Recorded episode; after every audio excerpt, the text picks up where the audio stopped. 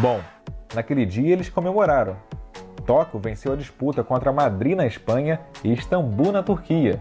E o curioso é que naquela época a única preocupação era a radiação da usina em Fukushima. Agora, o que ninguém esperava e que surpreendeu todo mundo foi ter que lutar com um adversário muito, mas muito mais forte, chamado Covid-19. Seria a segunda edição dos Jogos na capital japonesa, depois de 56 anos. A nova decisão foi o adiamento para 2021 dos Jogos Olímpicos e Paralímpicos. Mas esse intervalo de um ano é tempo suficiente para controlar essa pandemia e restabelecer a normalidade de poder realizar uma competição esportiva a nível global? Fique conectado! Está começando a décima edição do podcast Conexão. Olá, seja bem-vindo! Hoje com o tema Jogos Olímpicos. Eu sou Bruno Mesquita e conectado comigo está Maurício Mota. Fala, Maurício, muita coisa para se debater hoje? Fala, Bruno, tudo bom? Temos, temos sim. Hoje, hoje a gente vai falar de Olimpíada. Vai ter ou não vai ter Olimpíada? Essa é, essa é a dúvida. É a questão do, do programa de hoje aqui também. E a nossa primeira escala é em Buenos Aires. Como vai, Ariel Palácios? Ariel Palácio, né? É, como seria a pronúncia? Tudo bom? Bruno Messuquita. Maurício Malta fica livre de qualquer alteração. E hoje temos ali a companhia fantástica do. Eu vou deixar que ele pronuncie. Então, por favor, que se apresente o nosso caríssimo é, homem em Tóquio. Ariero, Bruno, Maurício. É, Para mim seria um Konbanwa, porque já está. Estou falando com vocês à noite aqui no Japão. E o meu nome seria pronunciado Karurusu Jiro, ou Jiro Karurusu, porque na Ásia, o japonês, o coreano, eles usam muito o sobrenome antes, né, o nome de família, que é o Gil, no meu caso, é, da família Gil, da família da minha mãe é o sobrenome que eu também uso artisticamente, digamos assim, ou jornalisticamente, é, porque o meu outro sobrenome é de origem francesa, meu bisavô era francês, e é Emoan, então é cheio de consoantes, então Carlos Gil sempre foi é, o nome assim que eu fui sempre conhecido na escola, na faculdade, entre os amigos, então eu sou o Karuru Sujiro aqui para os japoneses. Jiro-san. Jiro-san. Jiro-san. Ah, esse é o Gil, nosso convidado, nosso correspondente da Globo em Tóquio, Carlos Gil, que vai estar conosco aqui no programa, né? Gil, que já é um fã de carteirinha do Conexão, sempre participa, né? Mesmo com fuso horário adverso aí, está sempre conosco. Hoje ele vai estar integralmente, vamos dizer assim, na parte integral do programa. Gil, vou iniciar contigo uma pergunta que, que mudou, né? Totalmente esse ano, né? Que é em relação à, à pandemia do coronavírus, que também mudou também a sua cobertura aí no Japão, né? De fato, foi uma surpresa global. Né? E como foi para você, né, de repente mudar assim todos os planos, pautas devido à pandemia na cidade olímpica? E além de, claro, né, estar tá com a família, passar isso tudo para a família, como vai se comportar para aqui para frente, a preocupação também. É, na questão pessoal mudou muito, né? Assim, a vida virou de cabeça para baixo ou de ponta cabeça, se for usar uma expressão mais é, paulistana, no Rio seria cabeça para baixo porque já vão fazer aí quase três meses sem aulas, então eu tenho dois filhos, um de nove anos e uma menina de cinco, e realmente é complicadíssimo a gente em casa, assim, ter que se desdobrar, né, e fazer às vezes de um pouco de professor, embora eles tenham aulas online, enfim, tem o que a escola e os professores podem oferecer, e somos muito gratos aos professores, porque eles também estão se desdobrando. Agora, no plano profissional, é, Acho que as mudanças fazem muito parte da nossa vida, né? O jornalista tem que estar um pouco preparado para tudo, embora uma pandemia seja algo que, que não acontece todo, a todo momento. É, e vivendo no Japão, eu, claro que eu não esperava uma pandemia, mas eu já esperava que em algum momento o, o meu dia a dia pudesse ser interrompido por catástrofes, intempéries naturais. Isso aconteceu, eu vou completar dois anos aqui, já peguei pelo menos um tufão, pelo menos bem forte no ano passado, é, cobertura de de terremotos, não no Japão, não cheguei a pegar nenhum terremoto forte, a gente sente aqui, vez ou outra, um tremor, mas houve, pegamos um terremoto assim na Indonésia, que houve também uma grande mudança de cobertura, com tsunami, com erupção vulcânica, enfim, a, a cobertura do continente asiático, que é a minha função aqui, eu estou baseado no Japão, mas cobrindo a Ásia, é sempre cheia de emoções, né? Porque é um continente super populoso. A gente tem os dois mais populosos do mundo, China e Índia estão aqui, é, e também atingido por muitas catástrofes naturais, desde terremotos, tsunamis, enchentes, inundações, erupções vulcânicas e tal. Mas em relação à pandemia, certamente o, o momento agora, né? A gente, meados de maio, estaria assim na reta final de preparação. Todos os eventos testes já teriam sido encerrados e sem dúvida que a gente estaria num clima muito assim é, de astral, né? De, de contagem super regressiva mesmo, né? Para os jogos começarem e realmente mudou assim bastante a perspectiva é a falta de perspectiva agora né a gente não sabe é, em que momento vamos parar de falar de coronavírus né? e como está esse controle do coronavírus ou covid-19 né é, nos países vizinhos né e também no Japão como está essa essa questão da saúde em relação à preparação também de todos a gente sabe que o, é um costume também do povo asiático usar máscaras nas ruas né isso também é, ajuda o fato a não se propagar a doença? Acho que aqui no Japão ajudou muito. Né? Uma das questões, inclusive, que os infectologistas, especialistas aqui do país é, atribuem né, ao fato de o Japão não ter tido uma, uma explosão descontrolada de casos é o que eles chamam de etiqueta respiratória, né? ou seja, esse hábito já estabelecido na sociedade japonesa é, do uso da máscara, que sempre foi muito usado desde que eu cheguei aqui e de outras vezes que eu tinha visitado o Japão a trabalho, isso me chamou a atenção, né? Muita gente usa, seja por um resfriado, uma gripe, uma alergia respiratória, estando contaminado né, com o vírus da gripe, ou influenza, ou não, ou para não pegar, né, na época mais fria, em que o vírus circula mais. E isso chamou a atenção. E é uma, é uma sociedade que preza muito pela higiene, assim, é, é um país muito limpo mesmo, né? Se você pega, costuma até é, pode ser um pouco escatológica a brincadeira, mas assim, se você tiver uma dor de barriga e tiver numa estação de metrô em Tóquio, você pode ficar tranquilo que vai ser como se fosse o banheiro da sua casa, porque é realmente super limpo assim. É, e, e, é claro que você viver num ambiente muito higienizado, obviamente que isso tende a, assim, doenças infectocontagiosas acabam se espalhando menos. Agora, o continente asiático, né, que foi o início da tua pergunta, é enorme. Então, a gente não tem essa mesma questão sanitária no Japão, na Índia, por exemplo. Então, é uma preocupação grande.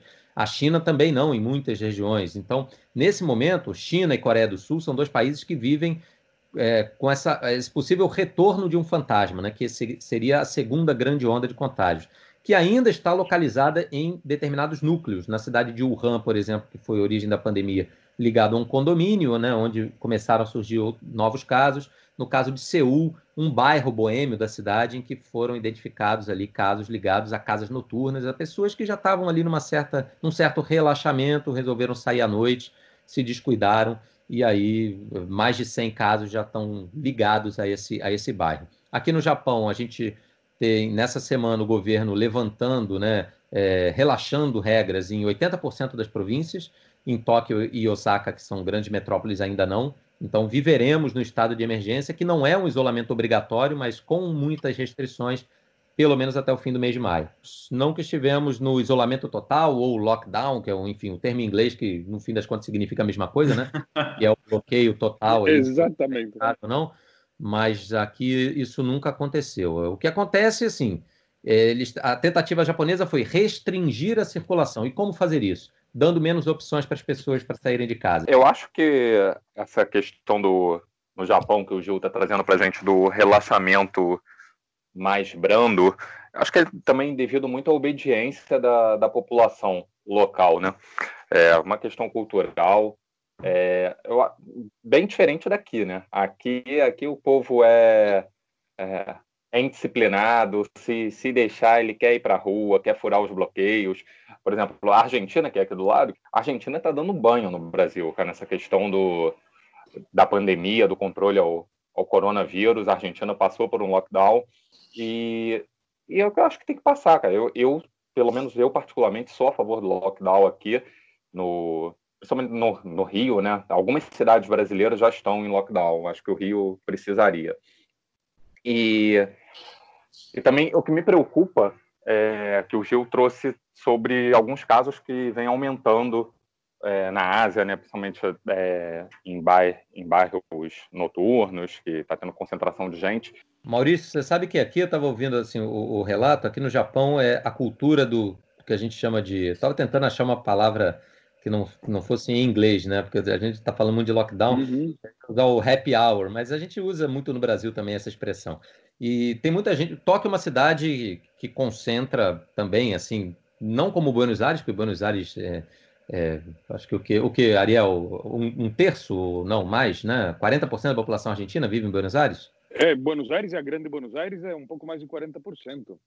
É. é se bem que fazendo a conta aqui, a grosso modo, é, se pegar a grande Tóquio, a gente tem quase 40 milhões de pessoas e 130 milhões no Japão inteiro. É, ah, é uma proporção, é, um é uma, proporção, uma proporção elevada. Bem parecida, é bem parecida.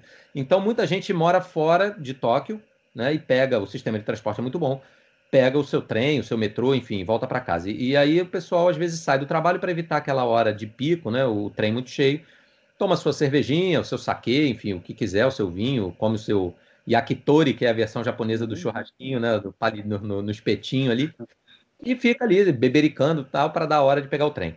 E é então, é bom, Gil? É excelente. Yakitori, é, yakitori eu acho fantástico, cara. Tem um, assim, eu não, eu não sou muito fã de coração, miúdos, de modo geral. É, então, o de coração de galinha eu não curto muito, mas tem de frango, tem de carne com wasabi, é muito bom. Muito bom mesmo, com alguns peixes.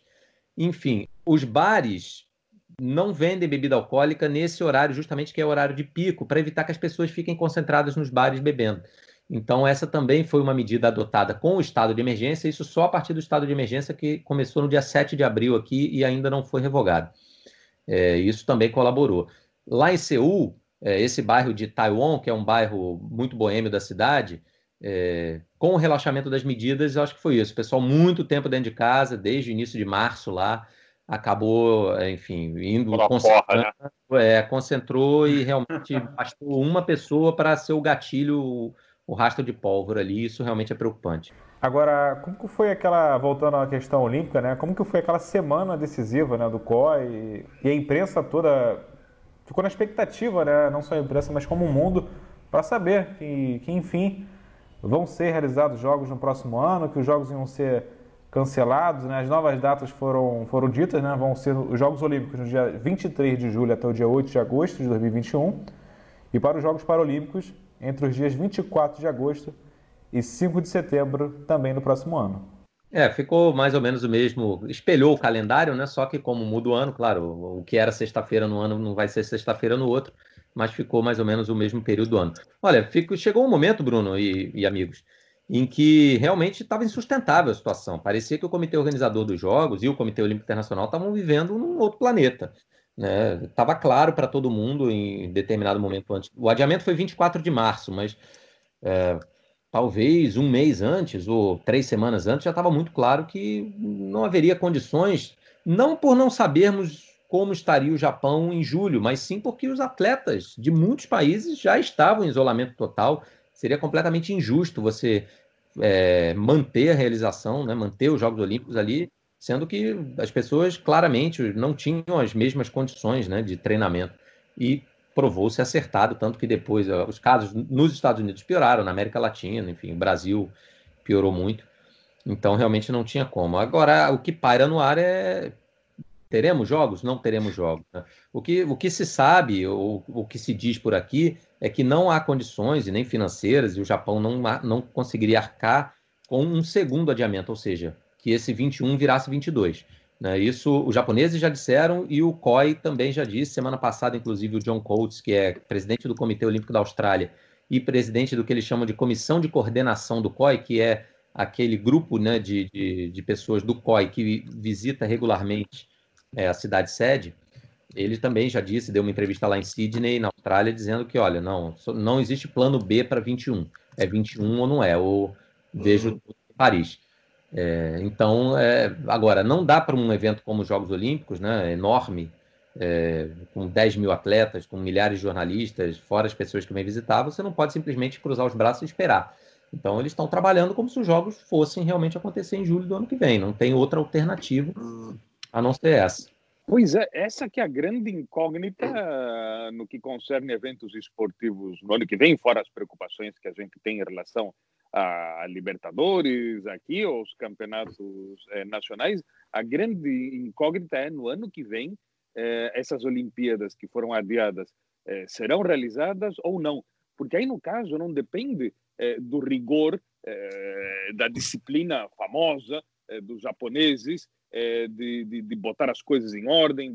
Tem uma, até um conceito, os japoneses têm uma série de conceitos fantásticos, alguns do shintoísmo, outros do budismo, né? É, pra, que explicam várias coisas, desde a parte estética, a parte moral. Tem o gaman, é, que é o, essa capacidade de paciência e dignidade de enfrentar as coisas, de perseverança, né? O Gaman explica muito bem isso, mas nesse caso não depende tanto do Gaman é, dos, dos japoneses, depende também de como é que o resto do planeta estará infectado ou não, e especialmente a região, a China, a Coreia do Norte. É, então, é, não é que estamos falando de um lugar isolado, longe de tudo, como a Nova Zelândia. Então, vai depender muito também de como é que vai estar o resto do planeta, como estará o Brasil. É? O Brasil está num ponto que está sendo já encarado como uma espécie de párea sanitário. É, é, os países da região estão, estão com medo de reabrir as fronteiras com o Brasil, porque o Brasil está numa situação é, descontrolada nessa, nessa matéria, é muito criticado pela mídia internacional. É, então, é, se as coisas não, não forem colocadas em ordem, é, talvez alguns atletas, se essas Olimpíadas forem feitas no ano que vem, em circunstâncias muito diferentes, eu queria até perguntar para o é, Giro-san, é, o, que, que, está sendo previsto assim de distanciamento social, de máscara não, porque máscara os japoneses estão acostumados a usar, mas é, como é que ele, como é que ele, o que está sendo previsto de protocolo, porque as pessoas vão ter que ficar aglomeradas em estádios, filas, né? o que está sendo previsto nesse aspecto? Uh, Parashio-san, é, eles, eles criaram uma, uma força-tarefa, que é uma das palavras da moda também, né? Força-tarefa, mas criaram um grupo de, de estudos, ou a força-tarefa, como eles preferem chamar, é, que inclui exatamente medidas anti-Covid-19. Agora, eles não foram muito claros, ou pelo menos no, nas coletivas de imprensa até agora realizadas, de que medidas exatamente estão sendo estudadas. Mas a gente já sabe, né, conversando aqui e ali, a gente acaba é, conseguindo pescar, que, por exemplo, estuda-se né, no ano que vem uma, a possibilidade de você não é, ter ginásios e estádios com a capacidade completa. E aí sim, a, toda a questão do distanciamento social. Muitas da, das arenas esportivas daqui, por, porque o conceito dos jogos já era é, extremamente voltado à sustentabilidade, é, natureza, ecologia, né? Esses conceitos estão muito, permeiam muito assim a, desde a candidatura de Tóquio. Então, o estádio olímpico, por exemplo, ele já é muito bem ventilado. Você tem outros estádios que foram é, já inaugurados, porque está tudo pronto, né?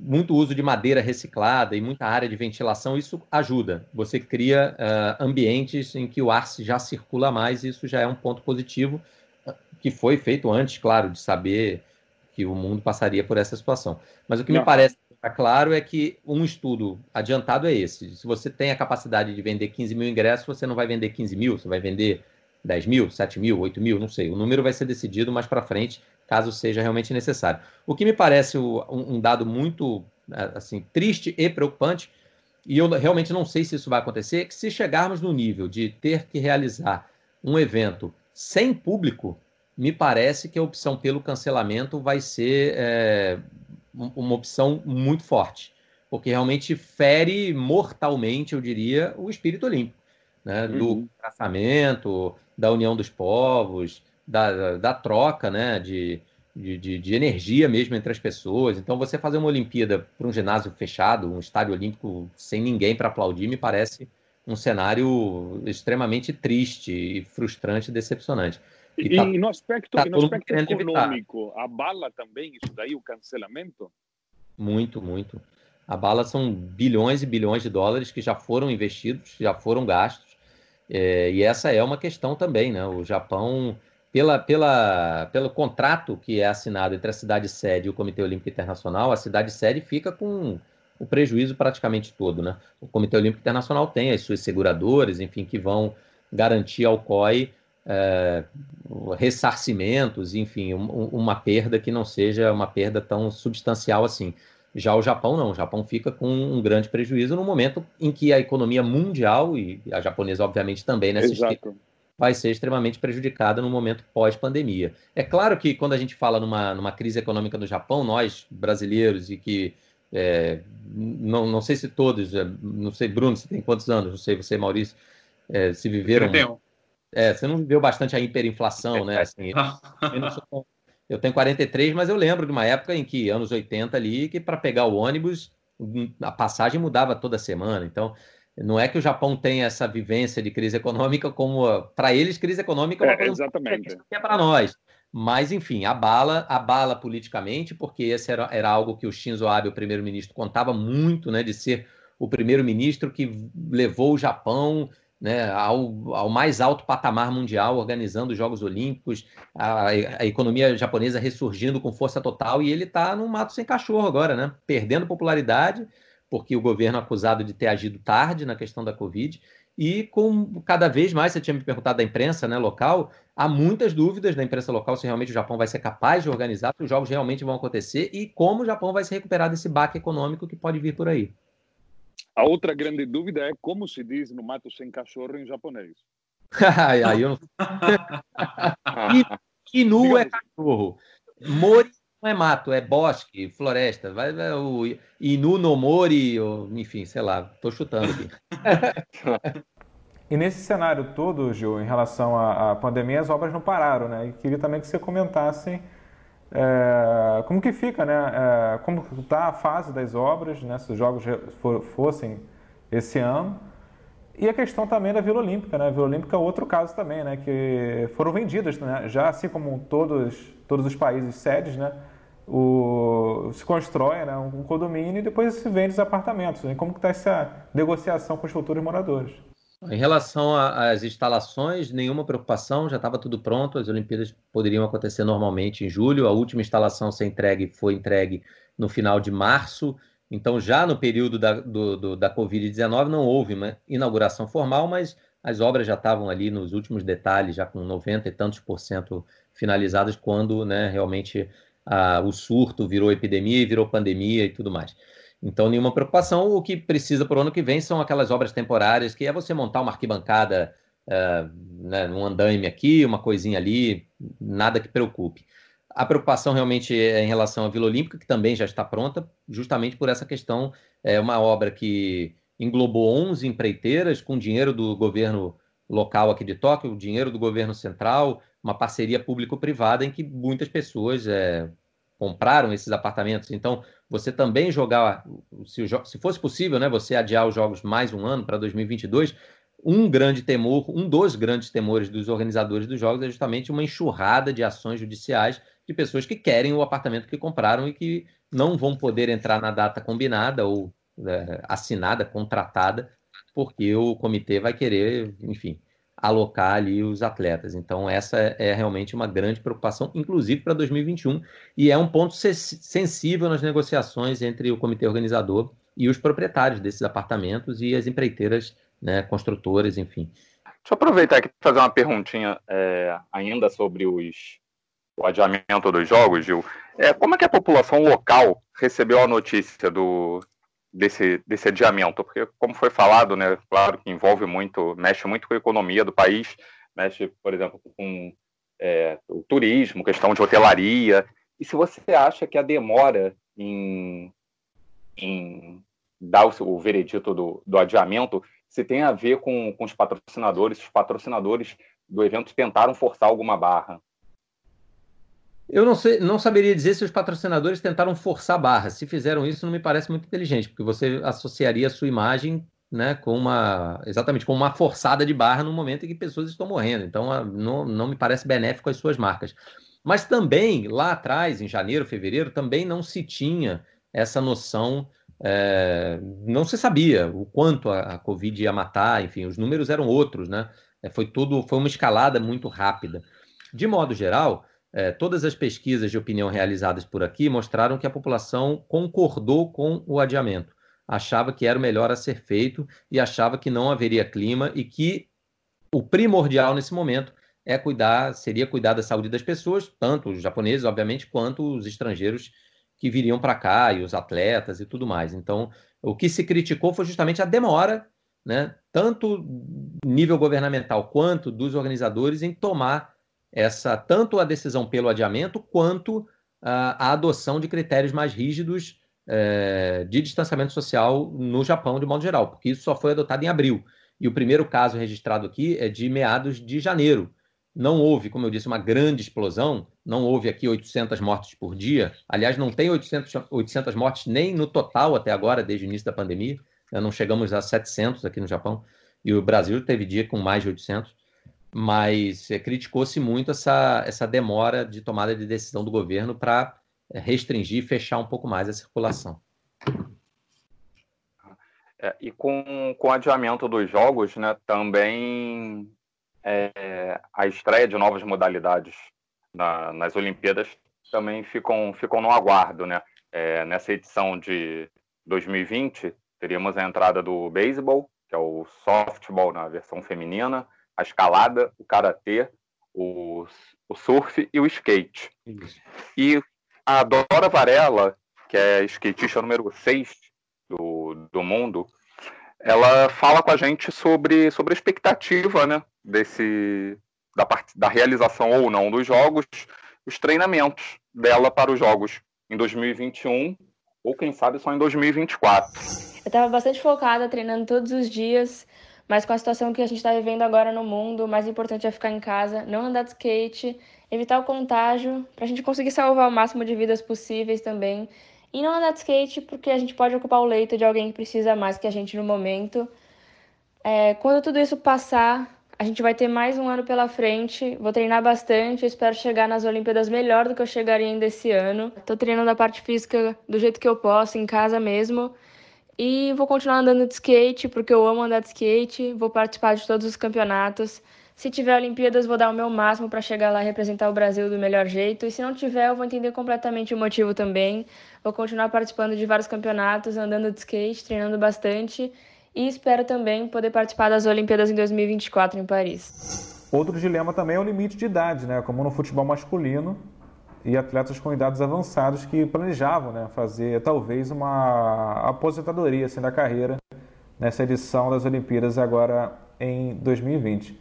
Então, amigos, muitos questionamentos e muitas histórias né, em questão nessa, nesse adiamento das Olimpíadas de 2020. Sobre as idades, né, no caso do futebol, por exemplo, que tem essa limitação para alguns atletas, né, já, já está em estudo avançado permitir que atletas é, considerar a idade de 2020, né?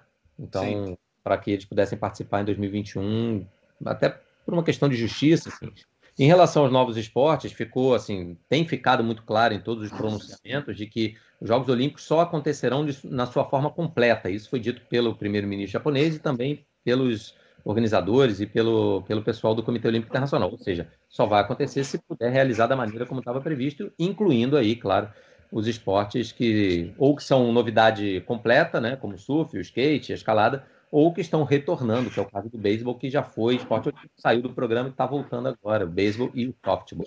Há, há, vários esportes, né, que a gente às vezes acha que a, as Olimpíadas têm lá seus esportes fixos, não é? E a cada tanto a gente se surpreende ao saber, não é, que tem esportes que já fizeram parte dos Jogos Olímpicos, depois foram removidos e agora voltam a, a tentar colocá-los. Bom, o caso do beisebol durou vários anos.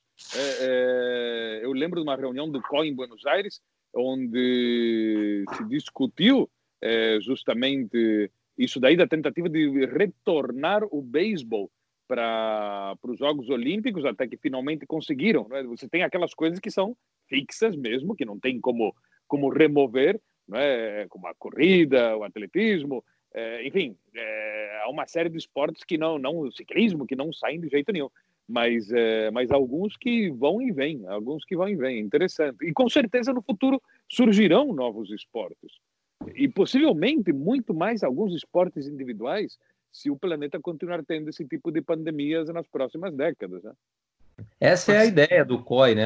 a ideia do COI é rejuvenescer, dar uma nova cara aos Jogos Olímpicos. Eles vinham, senti vinham sentindo que a juventude estava se afastando um pouco, não se identificava mais com o esporte, como, por exemplo, o pentátulo moderno, que quase saiu do olímpico. É, então, trazer o skate, trazer a escalada esportiva, trazer o surf, trazer o que a gente convencionou às vezes chamar de esportes radicais, né? É, é, um, é um projeto do COI que, inclusive, estuda a adoção dos e-sports, ou os esportes eletrônicos, ou popular videogame, né? A inclusão uhum. de jogos eletrônicos em edições futuras dos Jogos Olímpicos. Então, amigos, seguindo o nosso programa, Hoje eu vou apresentar então o nosso quadro agora, que é o Visão de Repórter. Quem participa, acredito que é um grande amigo seu também, que é o apresentador da TV Globo, Márcio Gomes, que morou no Japão aí antes de você por cinco anos, de 2013 até 2018. Olá, amigos do Conexão, é um prazer participar do podcast de vocês, especialmente lembrando os meus tempos de, de morador do Japão. Foi no dia 7 de setembro de 2013 que os japoneses receberam a notícia de que mais uma vez iriam sediar uma edição de Jogos Olímpicos. Eu lembro muito bem da festa que foi. Particularmente essa notícia veio de Buenos Aires, o Comitê Olímpico Internacional estava reunido em Buenos Aires para decidir qual seria o país sede da edição dos Jogos de 2020 agora 2021, se tudo der certo. E eu lembro muito bem de como o Japão, de como o governo japonês celebrou muito. Eles estavam apostando todas as fichas nessa, nessa campanha, meio que para reafirmar o Japão de volta no cenário internacional.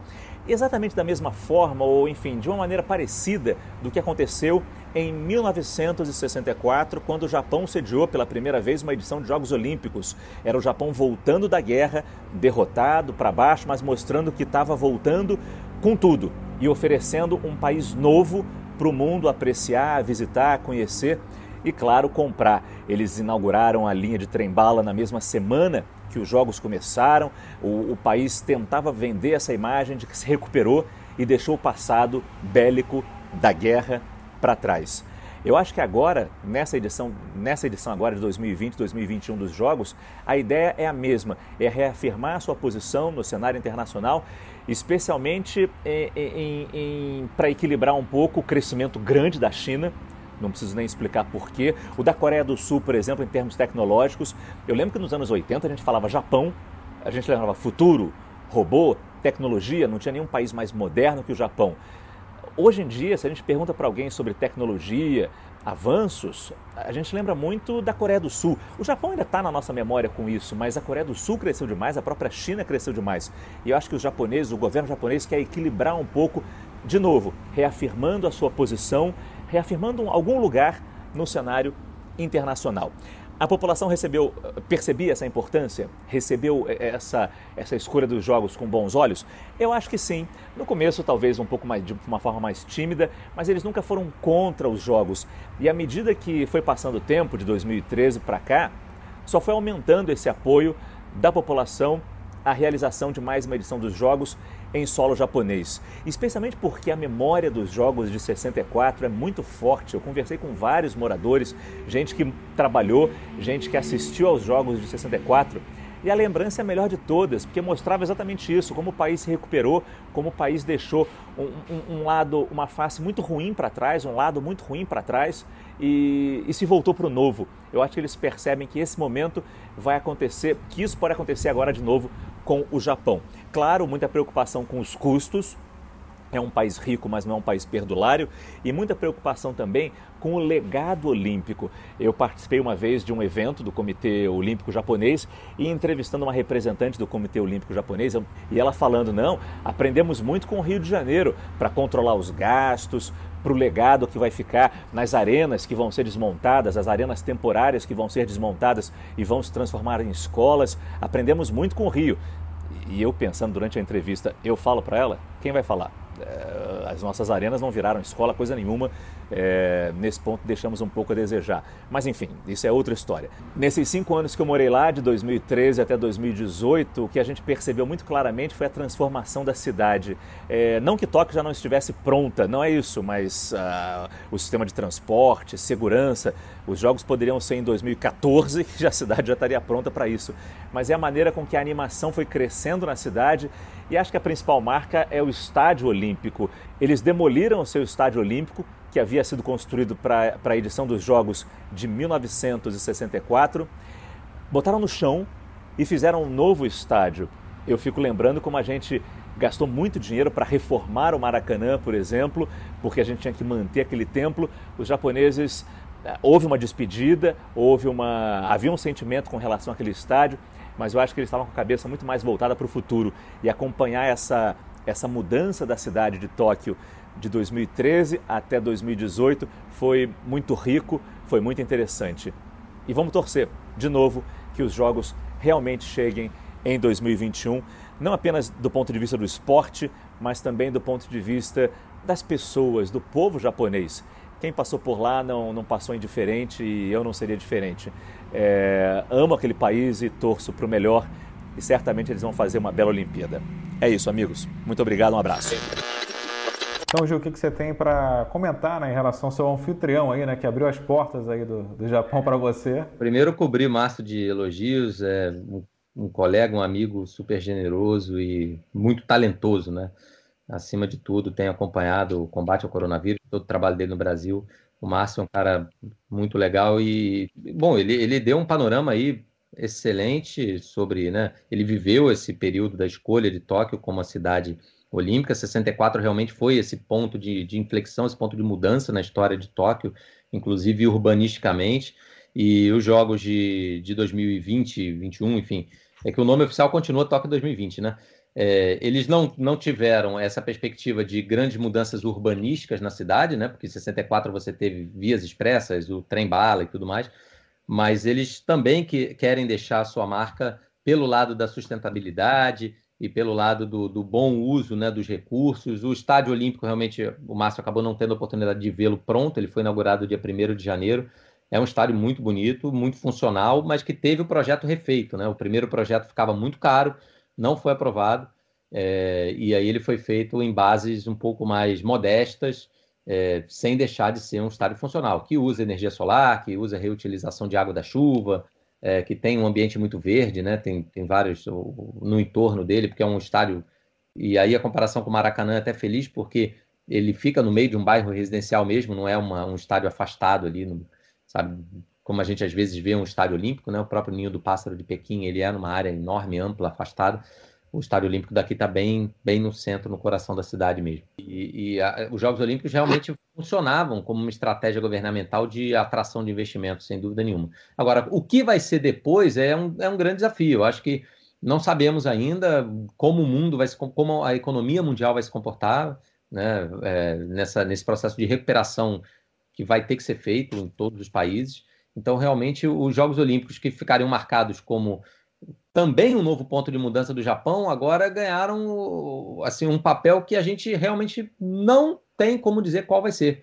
Né? Podem até ter virado um fardo para o Japão. Olha, agora a gente vai ter que organizar isso mesmo o processo de recuperação econômica que não era o melhor momento.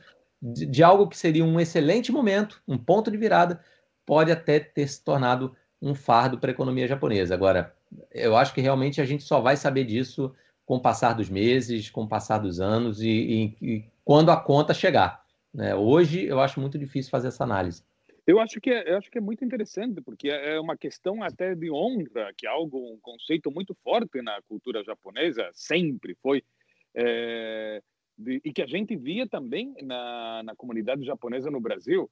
É? De, acho que eles vão tentar fazer de todas as formas, é, mesmo tendo prejuízo, vão tentar fazer essas esses Jogos Olímpicos eh, no ano que vem. Até houve uma resistência para mudar para o ano que vem, mas, bom, ficou para o ano que vem, não houve jeito, eh, pelas circunstâncias evidentes. Então, acho que, acho que é isso. Eh, e, aliás, é preciso lembrar que nós, no Brasil, albergamos a maior comunidade japonesa no mundo, fora do Japão. Depois vem a, a comunidade nipo eh, eh, e depois, em terceiro lugar, eh, nos Estados Unidos. Então, temos uma proporção enorme eh, de nipo-brasileiros. Eu acho que esse talvez seria o primeiro grande evento de massas eh, a ser realizado depois desta pandemia, ou pelo menos depois desta primeira fase da pandemia, porque pode ser que haja uma segunda onda.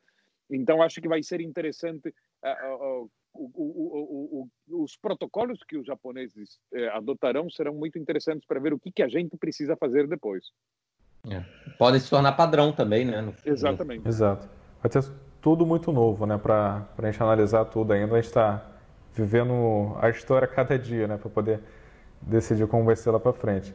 Ariel, vou deixar você então apresentar né, o estante do Ariel hoje. O que, que você traz aí de interessante na sua estante cultural? Algo a ver com a história, porque quando foi feito a, a, os Jogos Olímpicos, foram feitos os Jogos Olímpicos dos anos 60, 64 em Tóquio, que o país, como o, o Jiru-san comentou, estava se recuperando da guerra, em 64 haviam passado apenas é, 19 anos do fim da guerra. É, então era e a, e a, guerra devastou o Japão. É, então é, eu acho que bom, na, naquele momento era os anos 60 o momento que vários países estavam se independizando em todo o planeta, alguns na Ásia, a maioria na África e, e a Rodésia que era uma que começou fazendo parte é, como dos jogos como colônia é, britânica chamada Rodésia do Norte, porque a Rodésia do Sul é, outra, é outro, era outra, que seria o atual Zimbábue, a Rodésia do Norte. É, ela começou os jogos com, no, no, dia do desfile inaugural, com os atletas é, segurando a, a, clássica plaquinha escrita é, Northern Rhodesia, né? E, e, no dia do, do fim do no dia do encerramento dos Jogos Olímpicos, é, a plaquinha já era outra, era Zâmbia, porque naquele exato dia, é, foi, se não me engano, era o 24 ou 25 de outubro de 64, é, se oficializou a independência da, da Zâmbia. E aí eles desfilaram os mesmos atletas que haviam iniciado os Jogos Olímpicos pertencendo a um país, todos eles finalizaram sendo de outro país. Isso nunca aconteceu nesse formato de começar um jogo olímpico, os Jogos Olímpicos, sob a, a legenda de um país, terminar sob a legenda de outro. Acho que essa é, é a coisa interessante do, dos Jogos Olímpicos de 64. O Ariel estava contando essa história deliciosa.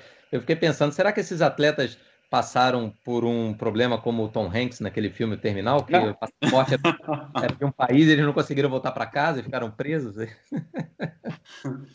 O Ariel.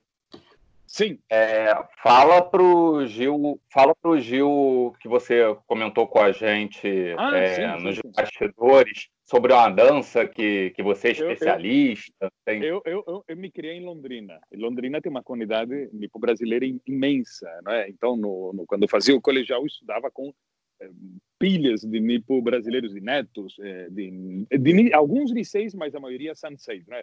filhos Niseis ou, ou netos sanseis de, de imigrantes japoneses. Então, eh, em Londrina estava a CEL, que era o clube da comunidade japonesa, e havia eh, um, um, templo shintoísta onde todo agosto, durante três dias, eh, se dançava o Bon Odori, que, pelo que me contaram, já nas grandes cidades não não se pratica, mas no interior do Japão, sim, não é? Que é uma espécie é, é uma data para rememorar os mortos, mas Isso. com grande alegria, com grandes danças. É, então, é, as pessoas dançavam, eu me lembro das oito da noite até meia-noite, dançavam ao, ao, redor daquele palanque com aqueles tambores tradicionais. É e uma vez, uma vez me convidaram os amigos para ir lá.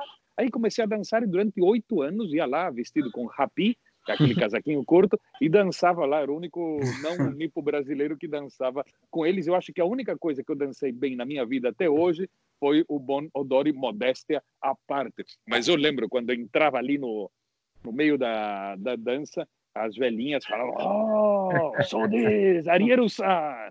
É. Eu não Essa sei se era por esse garoto acha que dança e não dança nada ou se era nossa, ele dança bem.